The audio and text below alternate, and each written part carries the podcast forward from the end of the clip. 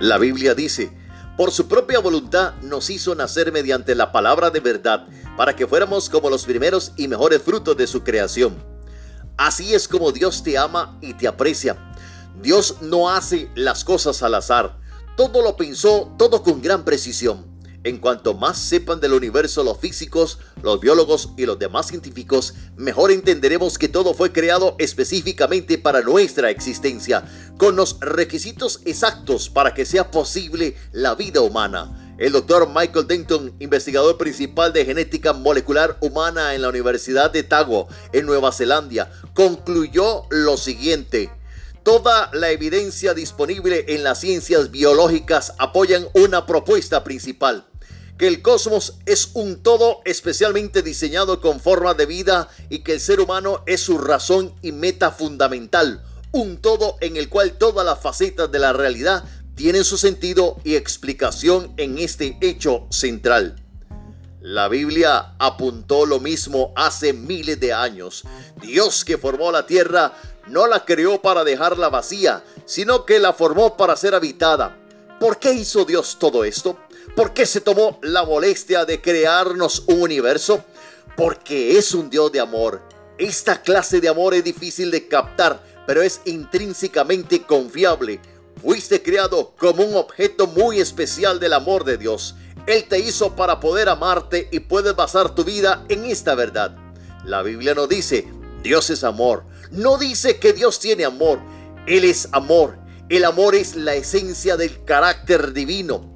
Hay un amor perfecto en la comunión de la Trinidad. Así que Dios no necesita crearte, no, se sentía solo, pero quiso crear para así expresar su amor. Dios dice, a quienes he cargado desde el vientre y he llevado desde la cuna, aún en la vejez cuando ya peinaba canas, yo seré el mismo, yo los sostendré, yo los cuidaré. Si no hubiera Dios, todos seríamos el resultado fortuito de una lotería astronómica en el universo. Pero hay un Dios que te creó por un motivo y tu vida tiene una profunda razón de ser encontramos el sentido y el propósito solo cuando tomamos a Dios como punto de partida en nuestras vidas. El versículo de Romanos capítulo 12, versículo 3 dice, la única forma de entendernos a nosotros mismos con exactitud es por lo que Dios es y hace por nosotros. Eres quien eres por una razón. Eres parte de un plan minucioso.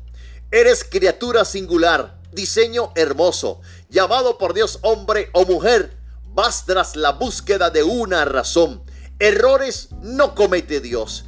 Te entretejió en el vientre, no eres ilusión, eres justo lo que Él quería hacer.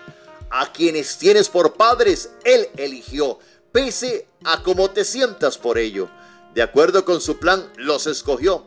Del maestro llevan su sello. No fue fácil encarar esa emoción Dios lloró al verte sufrir, lo permitió para formar tu corazón, para que a su semejanza puedas vivir. Eres quien eres por una razón. La vara del maestro te formó. Eres quien eres por amor. La verdad, hay un Dios.